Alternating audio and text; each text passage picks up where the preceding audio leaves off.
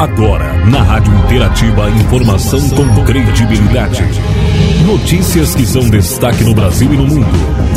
Jornal Destaque News. A informação mais perto de você. No ar, Jornal Destaque News. A notícia em destaque. A informação com credibilidade no Jornal Destaque News.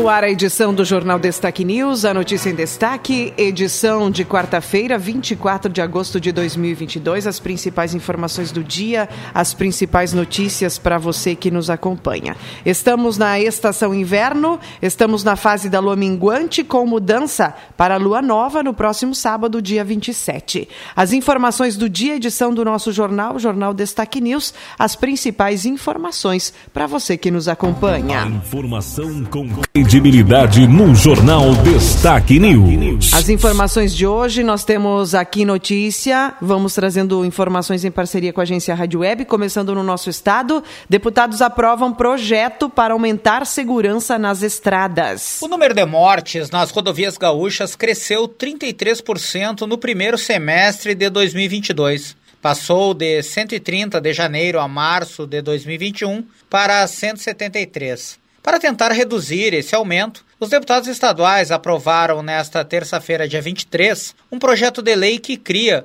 o Programa de Implementação da Terceira Faixa em rodovias estaduais do Rio Grande do Sul. O autor do texto é o deputado Aloysio Klasman, do União Brasil. A proposta recebeu uma emenda e foi aprovada com 46 votos favoráveis. Klasman destaca que o objetivo do projeto é reduzir o número de acidentes nas estradas gaúchas. A terceira faixa nas RS do estado do Rio Grande do Sul, ela vem ao encontro a uma demanda necessária pelo alto número de acidentes nas rodovias. E os caminhões de hoje são cada vez maiores. E aí, não tendo a terceira faixa, corre-se o risco de muitos acidentes e esses acidentes se acentuaram muito nos últimos tempos. O nosso projeto vem ao encontro para minimizar esta situação e, acima de tudo, salvar vidas. Após a votação do texto, os parlamentares retiraram o quórum da sessão plenária. Para a semana que vem, estão previstas a apreciação de quatro matérias. A Agência Rádio Web, de Porto Alegre, Christian Costa. Informações do dia para você agora sobre educação. Conselho Estadual completa 60 anos de atividade. Em homenagem aos 60 anos do Conselho Estadual de Educação, o governo do estado promoveu nesta terça-feira uma cerimônia para valorizar o trabalho da entidade junto à rede pública estadual de ensino. O evento foi realizado no Palácio Piratini. Criado em 1962, o órgão tem funções consultivas e fiscalizadoras do sistema estadual de ensino. Possui orçamento próprio, o que lhe assegura funcionamento e autonomia administrativa. O governador Ranolfo Vieira Júnior falou sobre o papel do Conselho. Eu vejo o Conselho com uma visão republicana, né, da pluralidade do nosso Conselho Estadual de Educação, é fundamental para o deslinde da causa da educação, né? a representação da forma que é feita, independentemente de questões outras o Conselho Estadual de Educação é composto atualmente por 21 membros, nomeados para um período de quatro anos, sendo sete de livre escolha do governador do Estado e outros 14 indicados por entidades representativas de professores da rede pública estadual, da rede privada, de pais e alunos, de dirigentes municipais, das associações dos municípios e das universidades.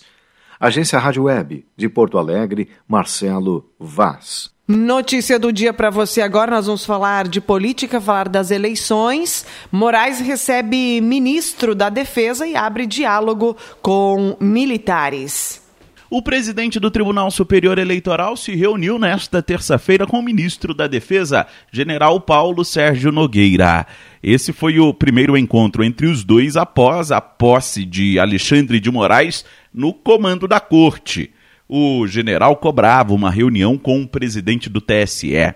No entanto, o antigo chefe do tribunal, ministro Edson Fachin, negou se reunir de forma particular com os militares. Esse é um dos vários encontros que Moraes terá ao longo dos próximos dias. Na segunda-feira, o ministro se reuniu com o presidente do Congresso, Rodrigo Pacheco, que saiu do encontro reafirmando a defesa ao sistema eleitoral. Plena confiança na lisura do processo, na confiança nas urnas eletrônicas, no sistema de votação, confiança de que os eleitores exercerão de maneira democrática a sua vontade no dia 2 de outubro e que o resultado das urnas, seja qual for, será absolutamente respeitado por todos, inclusive pelos partidos e pelos candidatos. Moraes também se reuniu nesta terça com entidades como a Coalizão Pacto pela Democracia e o diretor-geral da Polícia Federal. A reunião com o ministro da Defesa durou pouco mais de uma hora. Após o encontro, não houve nota ou alguma decisão prática. No entanto, pessoas ligadas ao ministro Paulo Sérgio Nogueira avaliaram como positivo o encontro que pode ser a sinalização da abertura de um diálogo com o novo presidente do tribunal. Os militares têm tensionado a relação com o TSE, endossando as falas do presidente Jair Bolsonaro sobre o sistema eleitoral. Agência Rádio Web de Brasília, Yuri Hudson. Informações do dia agora sobre eleições também. Plano econômico e reformas dominam entrevista de Ciro ao Jornal Nacional. Candidato do PDT à presidência da República, Ciro Gomes enfatizou propostas do campo econômico e político durante entrevista ao Jornal Nacional da TV Globo na noite desta terça-feira. Ele abriu a sabatina com uma mensagem de reconciliação do país e uma promessa de revisão de ataques a concorrentes. Entre as propostas, mencionou a criação de um programa de renda mínima por meio de um novo modelo previdenciário.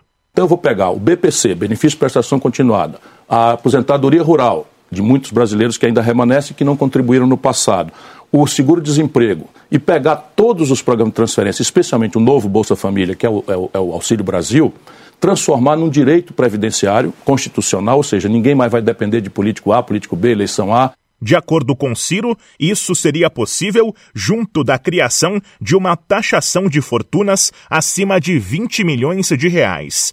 A campanha do PDT não conseguiu formar alianças para esta eleição. O candidato afirmou que quer reformar o modelo de governar, inclusive com a realização de plebiscitos. Ele também projetou a criação de empregos em dois anos, caso seja eleito. E, fundamentalmente, subir o morro entrar na favela, entrar na palafita com reurbanização, drenagem, macrodrenagem, microdrenagem, contenção de encostas e reforma de moradia popular, saneamento básico. Isso daqui é o que gerará os tais 5 milhões de empregos em dois anos, que estão bastante bem mapeados. No meio ambiente, Ciro Gomes disse que pretende ir além da repressão e propôs um zoneamento econômico ecológico. Ele também defendeu a contribuição do setor privado no saneamento básico e a federalização de figuras penais na segurança pública. Agência Rádio Web. Produção e reportagem. Bruno Moreira.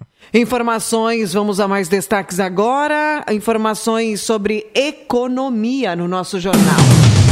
Economia. Em destaque: Brasil tem salto de 8,70% para pessoas com dívida ativa. No último mês, o volume de consumidores com contas atrasadas apontou um crescimento de 8,70% em relação ao mesmo período do ano passado. Isso significa que em cada 10 brasileiros adultos, 39% estavam negativados durante o mês de julho. Segundo dados da Confederação Nacional de Dirigentes Logistas, esta porcentagem é equivalente a 63 milhões e 27 mil pessoas. De acordo com Bianca Caetano, especialista em direito do consumidor da Proteste, o equilíbrio financeiro é necessário e acontece quando existe uma relação saudável entre despesas e receitas. O ideal é o consumidor endividado identificar o quanto pode dispor mensalmente para o pagamento daquela dívida, sempre registrando esse acordo por escrito. Lembrando ainda que o consumidor enquadrado no superendividamento pode contar com a lei 14.181 de 2021 para conseguir negociações mais justas com pagamentos em até 60 meses. Ainda de acordo com o balanço divulgado pelo Serviço de Proteção ao Crédito no Brasil, quase 4 em cada 10 consumidores tinham dívidas de até 500 reais e um percentual que chega a 49% quando se fala de dívidas de até mil reais. A situação piora entre pessoas adultas com filhos nas fases da infância e adolescência. Então, os pais precisam conversar com seus filhos para juntos fazerem um planejamento financeiro, onde as opções como delivery, comer fora de casa, stream e até pacote de TV por assinatura com canais que sequer são assistidos deverão ser repensados. No geral, evitar despesas desnecessárias é fundamental para controlar a saúde financeira de uma pessoa ou família. A Proteste orienta que tudo comece por organizar os gastos em uma lista e então destacar aquilo que é desnecessário. Todas as receitas e despesas devem ser organizadas mensalmente para que nenhum débito surja fora do que foi planejado. Agência Rádio Web de São Paulo, Larissa Diamantino. Obrigada, Larissa. Vamos agora a mais informações sobre economia. Falando ao consumidor, legumes, frutas e hortaliças sobem mais de 35% em 12 meses. Mamão papaya, batata inglesa, cebola, cenoura e melão. Esses são os recordistas de aumento de preço nos últimos 12 meses, mas estão longe de serem os únicos a pesarem mais no bolso dos brasileiros. Semanalmente a gente faz as compras de meses para cá, cortando muitas frutas, principalmente abacaxi, manga, mas é um absurdo que a gente tem pago, tudo aumentando, aumentando. E o que acontece? Ainda observo que gasto meu dinheiro e a qualidade é inferior. A percepção da professora aposentada Valquíria Maria não está errada. Um levantamento da Fundação Getúlio Vargas mostra que o preço das frutas, hortaliças e legumes subiu acima da inflação nos últimos 12 meses, enquanto o índice geral de preços do mercado foi de 9%, as frutas acumularam uma alta de mais de 35% no período. Já no caso dos legumes e hortaliças, o aumento foi ainda maior, 41%. O economista da FGV Ibre, Matheus Peçanha, conta que o clima foi o grande responsável pela inflação no grupo de alimentos. A gente tem vivido problemas climáticos em sequência praticamente há dois anos, né? A gente saiu de uma seca, foi para uma geada. Aí agora nesse último verão, por exemplo, a gente teve monções, né, chuvas muito fortes, muito intensas, que prejudicam muito esse tipo de cultura especificamente, principalmente lavouras temporárias, né? E como são lavouras muito tempo muito curto, né, acaba impactando o preço de modo muito abrupto todo essa, esse acúmulo né, de fatores somado a custos acessórios que também estão mais caros, né? Então é uma soma, é quase uma tempestade perfeita para gerar essa, na média, aí, mais de 35% de aumento em todos os hortifrutos granjeiros. De acordo com Matheus, a expectativa é que as condições melhorem nas lavouras até o fim do ano, o que pode ajudar a estabilizar os preços apesar da gente estar ainda né, num período de inverno, os itens que estavam mais impactados no verão, né, curiosamente, estão recuperando a sua safra agora, né, que deveriam estar numa situação pior. Esses itens como o alface, a própria batata, a própria cenoura, o tomate. E a perspectiva é que a partir, principalmente da primavera, né, lá para meados de outubro, essas culturas devam se firmar né, e o preço estabilizar. Dentre os itens que mais aumentaram no último ano, mamão ocupa a primeira posição, com 87% de alta. Agência Rádio Web, produção e reportagem, Rafaela Martinez. Obrigada, Rafaela, pela informação, pela notícia. A gente tem aqui mais destaques de hoje sobre cidadania. Políticas públicas devem garantir acesso à alimentação saudável. Contribuir para a garantia do direito humano à alimentação adequada e saudável é a missão principal do Conselho Federal de Nutricionistas. A entidade normatiza e disciplina o exercício profissional para um comprometimento com a segurança alimentar e nutricional em um momento que temos 125 milhões de brasileiros sem acesso pleno e permanente a alimentos, essa missão é crucial. A mestra em nutrição humana e assessora técnica do Conselho Federal de Nutricionistas, Luísa Torquato, destaca as frentes de trabalho do CFN que revelam a atuação dos nutricionistas para a promoção da saúde e nutrição. Atualmente, são regulamentadas pelo CFN seis áreas de atuação principais do nutricionista: a nutrição e alimentação coletiva, a nutrição clínica, onde o profissional promove assistência nutricional e dietoterápica no hospital, que também inclui atuação em bancos de leite humano, a nutrição em esportes e exercício físico, a nutrição em saúde coletiva, a nutrição na cadeia de produção, na indústria e no comércio de alimentos, e a nutrição no ensino, na pesquisa e extensão. E o CFN normatiza e disciplina para que essas práticas nas diferentes áreas de atuação atuação sejam pautadas na ética e comprometida com a segurança alimentar e nutricional em benefício da sociedade. O presidente do Conselho Federal de Nutricionistas, Élido Bonomo, ressalta que combater a fome no Brasil exige uma ação multiprofissional de diversos setores. No caso do profissional de nutrição, é imprescindível colaborar para que políticas públicas sejam eficientes para o acesso à alimentação saudável. Ele necessariamente precisa, com a sua base científica e técnica, colaborar com outros agentes, seja agente do Estado, seja organizações da sociedade civil, para políticas e programas que promovam o acesso ao alimento, em qualidade e quantidade. E aí são vários aspectos aqui no Brasil que esse profissional já tem atuado orientando e coordenando diversos equipamentos públicos de acesso ao alimento. A exemplo de cozinhas comunitárias, restaurantes populares, banco de alimentos, colaborando para que programas e políticas sejam eficazes, sejam eficientes o sistema CFN-CRN lançou a campanha Se a alimentação é a solução, o nutricionista estende a mão para marcar o Dia do Nutricionista. O objetivo é mostrar as diferentes áreas de atuação desse profissional para garantir o direito à alimentação adequada e saudável. Para saber mais, acesse o site e as redes sociais do Conselho Federal de Nutricionistas, cfn.org.br. Agência Rádio Web, produção e reportagem, Alexandra Fiore. Mais uma informação na nossa edição de hoje. Agora a gente traz, voltando ao assunto das eleições, né? A gente traz a notícia de que brasileiros estão cada vez mais decididos em quem votar. Pesquisa realizada pelo Instituto FSB para a eleição presidencial em outubro mostra que o brasileiro está cada vez mais decidido em quem vai votar. Isso porque, segundo o levantamento, apenas 20% dos entrevistados disseram disseram que ainda podem mudar o voto. Esse é o menor percentual desde março, quando as pesquisas iniciaram. 79% dos eleitores afirmaram que já estão decididos e 1% não sabe ou não respondeu. Esse é o décimo levantamento do FSB encomendado pelo BTG Pactual. Em março, por exemplo, 28% dos entrevistados diziam que ainda poderiam trocar de candidato. Ao mesmo tempo, 71% diziam que estavam decididos. Agência Rádio Web, produção e reportagem, Leno Falck. Jornal Destaque News. A notícia em destaque.